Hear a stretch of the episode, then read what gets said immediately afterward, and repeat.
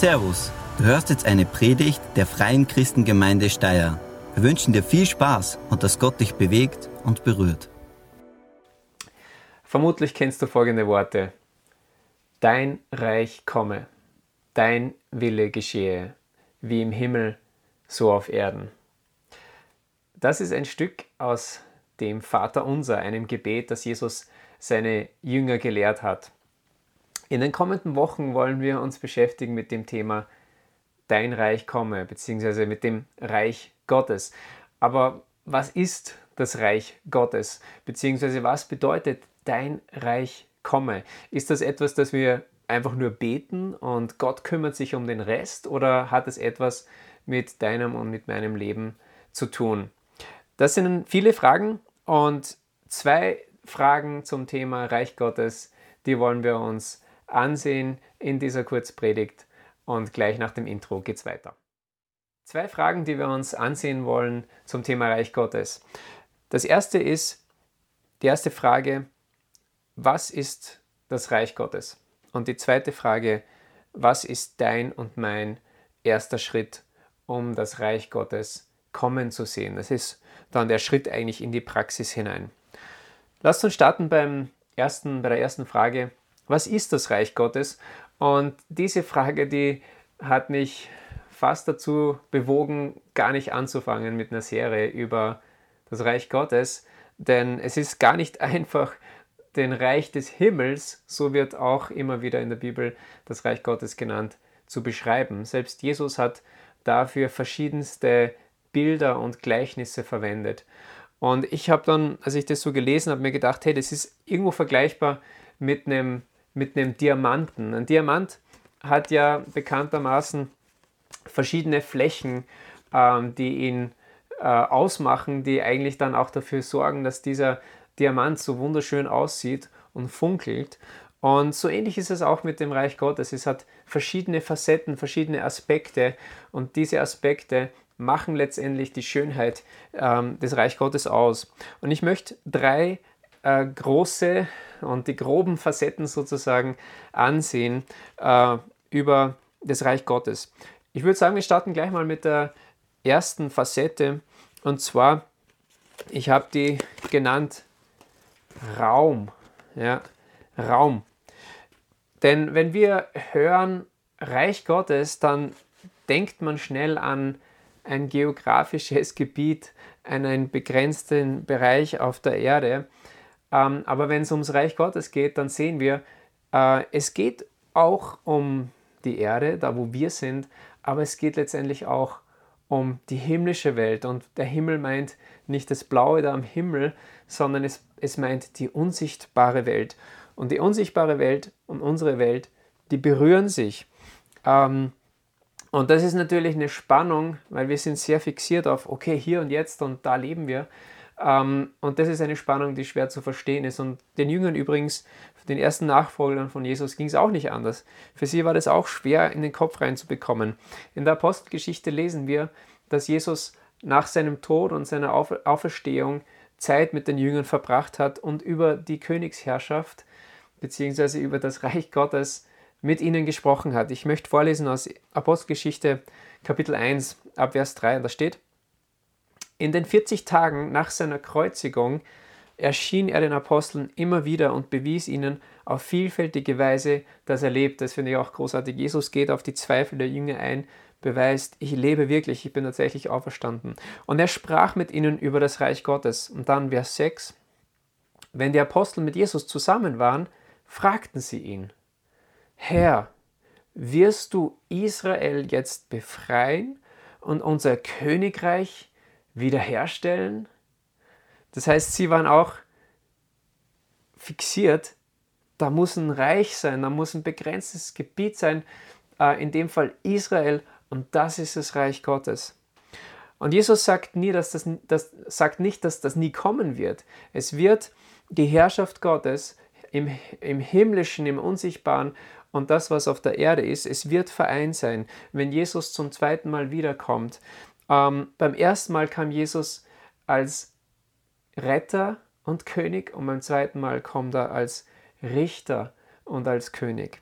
Aber in diesem Moment war Jesus wichtiger, seinen Jüngern zu sagen, dass sie kein begrenztes Stück Land brauchen äh, in, in, in, in diesem Raum sozusagen, ähm, sondern sie brauchen etwas anderes, was viel wichtiger ist. Sie brauchen den Heiligen Geist und seine Kraft.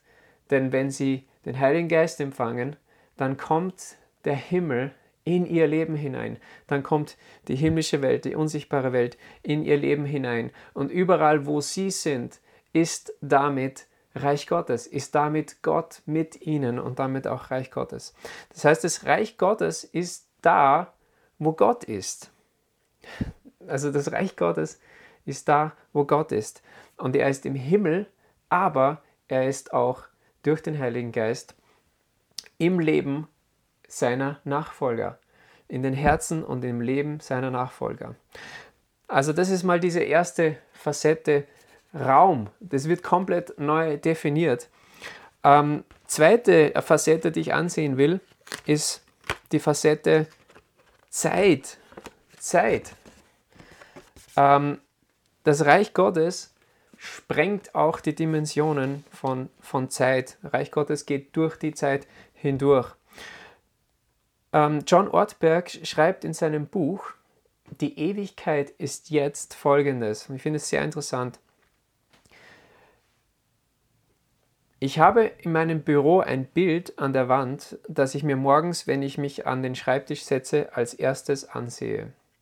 In Großbuchstaben steht dort ein Satz, den mein Freund Dallas Willard gern gesagt hat. Die Ewigkeit hat jetzt Saison. Die Ewigkeit hat jetzt Saison.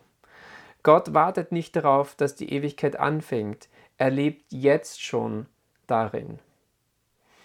Was wäre, wenn wir aufhörten, das Evangelium schlicht als Eintrittskarte in den Himmel zu verstehen? Was wäre, wenn wir aufhörten, das ewige Leben als etwas zu verstehen, das wir erst nach dem Tod erleben können? Was wäre, wenn wir aufhörten, Christen als Menschen zu sehen, die etwas von Gott wissen und uns stattdessen darauf konzentrieren, Jünger zu werden, die Gott immer besser kennenlernen? Was wäre, wenn Erlösung nicht vor allem bedeutet, uns in den nicht vor allem bedeutet, uns in den Himmel zu bekommen, sondern vielmehr den Himmel in uns zu bekommen. Und hier ist das Wichtigste, was man über den Himmel wissen muss. Der Himmel ist das Leben mit Gott. Er sagt, die Beziehung zu Gott durch Jesus, dadurch kommt der Himmel, die Ewigkeit in unser Leben. Und das ist natürlich auch was ganz krass ist, wenn Gott in unser Leben kommt, er ist ewig, dann kommt auch Ewigkeit in unser Leben. Und diese Aussage basiert letztendlich auf Johannes Kapitel 17, Vers 3, wo steht, ähm, dass die Ewigkeit, ähm, das ewige Leben bedeutet, ihn zu erkennen, den einzig wahren Gott. Und erkennen ist nicht einfach nur über ihn etwas zu wissen, sondern in einer Beziehung zu ihm zu stehen. Und damit kommt letztendlich die Ewigkeit in unser Leben bereits hier und jetzt. Und damit sehen wir, dass auch diese zweite, der zweite Aspekt, diese zweite Facette ähm, des Diamants ähm, ungewöhnlich ist. Ja? Also Gottes Reich passt in kein bekanntes Muster von Raum und Zeit. Und da gibt es noch eine, eine dritte äh, Facette, die ich hier habe. Ähm, und zwar das Reich Gottes. Es hat ganz andere Maßstäbe. Maßstäbe. Und um das zu demonstrieren oder euch zu zeigen, möchte ich den Auftakt der Bergpredigt, der wohl bekanntesten Predigt von Jesus ähm, aus Matthäus Kapitel 5, vorlesen. Und man könnte auch behaupten oder die These aufstellen, dass diese Bergpredigt diese so bekannte Predigt von Jesus mehr oder weniger das Grundgesetz, die Verfassung des Reich Gottes ist. Äh, und wie fängt dieses Grundgesetz an? Matthäus 5, Vers 3. Normalerweise, äh, die meisten Bibelschreiben äh, oder übersetzen glücklich oder glückselig oder gesegnet sind.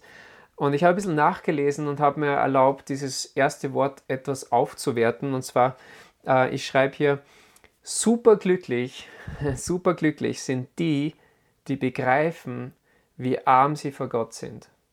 Ihnen gehört das Himmelreich. Ich lese es nochmal. Superglücklich sind die, die begreifen, wie arm sie vor Gott sind.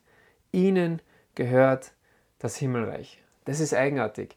Stelle vor, du wärst ein Wesen, ein supermächtiges Wesen von außerhalb der Erde und du beschließt, ich gehe auf die Erde und ich gründe ein, ein, ein Königreich auf diesem Planeten.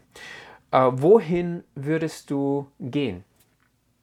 Vermutlich würdest du nicht in den Südsudan gehen, ähm, sondern du wirst wahrscheinlich dahin gehen, wo die reichsten und gebildetsten Leute sind, die etwas dir zurückgeben können, die etwas beitragen können, die einen Mehrwert schaffen können für dein wunderbares Königreich. Nicht so bei Gott. Äh, er hat ganz andere Maßstäbe. Ich lese nochmal. Mit wem gründet er sein Reich? Superglücklich sind die, die begreifen, wie arm sie vor Gott sind. Ihnen gehört das Himmelreich. Krass. Es passt einfach nicht in unsere typischen menschlichen Schubladen ähm, dieses Reich Gottes. Weiteres Beispiel Matthäus 18, Vers 1. Da sagt Jesus, äh, beziehungsweise seine Jünger fragen ihn was. In jeder Stunde kamen die Jünger zu Jesus und fragten, wer ist im Himmelreich der Größte? Da rief er ein Kind herbei, stellte es in ihre Mitte und sagte, Amen. Das sage ich euch. Wenn ihr nicht umkehrt und wie die Kinder werdet, könnt ihr nicht in das Himmelreich kommen. Wer so klein sein kann wie dieses Kind, der ist im Himmelreich der Größte. Wir sehen das Reich Gottes, dieser wunderbare Diamant.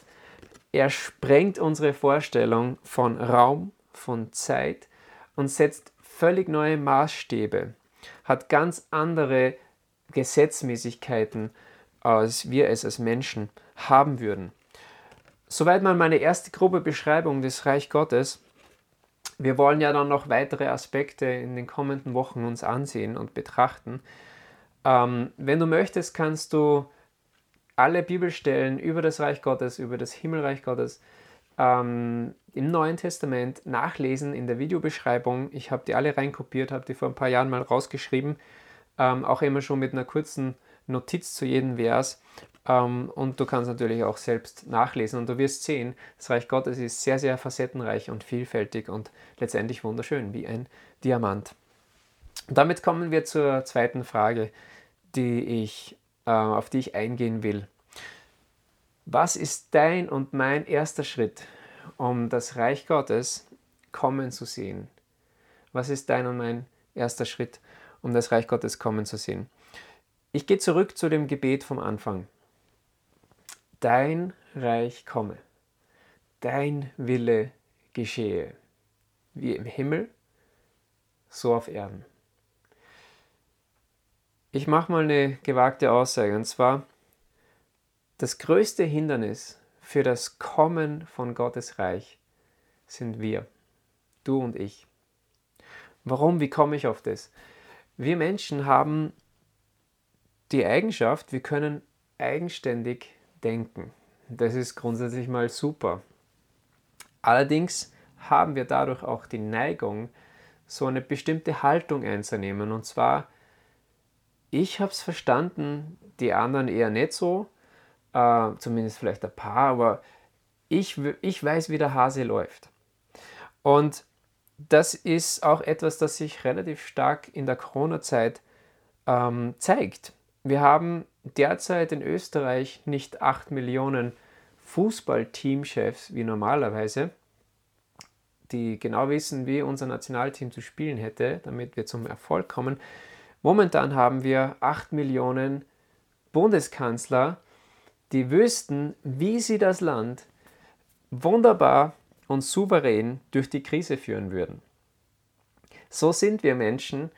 Ähm, und das ist auch von Gott letztendlich gegeben, dass wir eigenständig Dinge entwickeln können, dass wir uns Sachen überlegen können, ähm, dass wir Sachen regeln können. Aber das kann natürlich auch dazu führen, dass wir auch in Sachen Gott und seinen Plänen zu, dem, zu der Einstellung kommen, Gott könntest du nicht, äh, nicht mal bitte ranlassen. Ich hätte ein paar wirklich brillante Ideen, wie dies oder jenes gelöst werden könnte. Also da ist eine Spannung auch manchmal in uns drin, beziehungsweise eine Grundhaltung, die eigentlich nicht dem Reich Gottes entspricht. Und trotzdem beten wir regelmäßig, dein Reich komme, dein Wille geschehe, wie im Himmel, so auf Erden. Ist es dir schon mal passiert, dass du in der Kirche, in der Gemeinde bist und da ist ähm, Anbetung, also da werden Lieder gesungen zur Ehre Gottes und du verwechselst dir und setzt stattdessen mir ein. Zum Beispiel wird dann aus dem Lied Dir gebührt die Ehre, wird dann mir gebührt die Ehre. Ich muss zugeben, mir ist das schon immer wieder mal passiert und das ist irgendwie ganz ein komischer Moment dann. Ähm, und es ist in der Regel auch nicht beabsichtigt, das ist im Grunde Unaufmerksamkeit. Aber es zeigt mir, dass in meinem Leben doch eine gewisse Selbstzentriertheit da ist. Und ich glaube, das hat jeder von uns.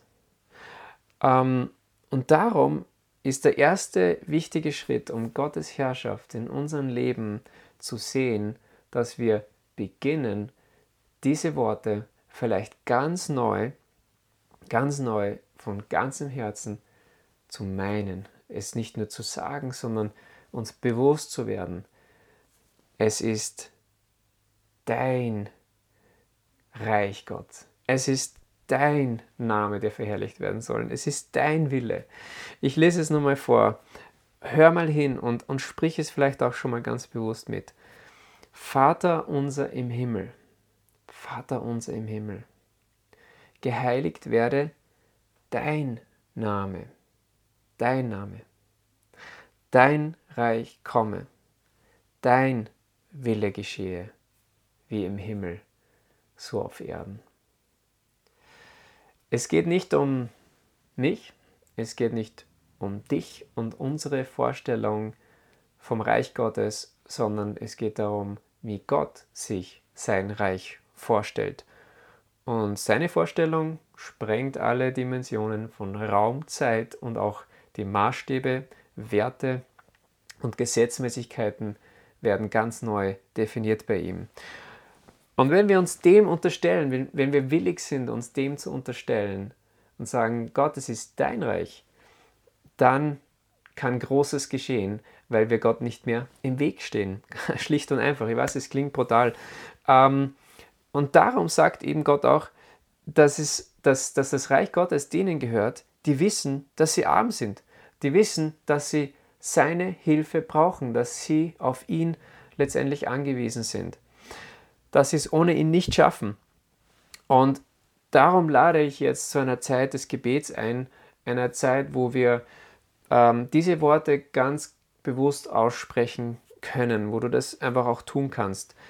Ähm, und vielleicht bist du auch, äh, hörst du zu, zu, oder siehst du dir das an und du bist dir gar nicht bewusst äh, oder du denkst, oh, ich kann das eigentlich ja gar nicht, ich kann nicht sagen, Vater unser im Himmel, weil ja, ist, ist denn Gott mein Vater? Ich habe nie diesen, ich habe das nie äh, gemacht. Ähm, und wenn, wenn das so ist, dann kannst du jetzt die Kindschaft ergreifen.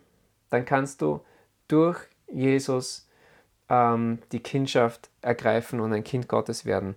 In 1. Johannes 1, Vers 12 steht, all denen aber, die ihn aufnahmen, also die Jesus aufnahmen und an seinen Namen glaubten, gab er das Recht, Kinder Gottes zu werden.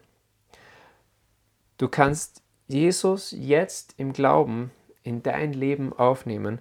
Ich möchte ein kurzes Gebet sprechen und du kannst dieses Gebet mit mir sprechen. Nicht das Gebet macht den großen Unterschied, sondern letztendlich das Türöffnen für Jesus, das Türöffnen für Gott, dass er durch Jesus in dein Leben kommt, dass er dich erfüllt mit seinem Heiligen Geist und dass du dann in einer Beziehung zu ihm stehst.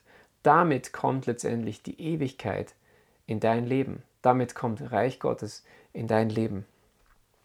Ich bete mal und du kannst äh, das mitsprechen. Jesus, bitte komm du in mein Leben.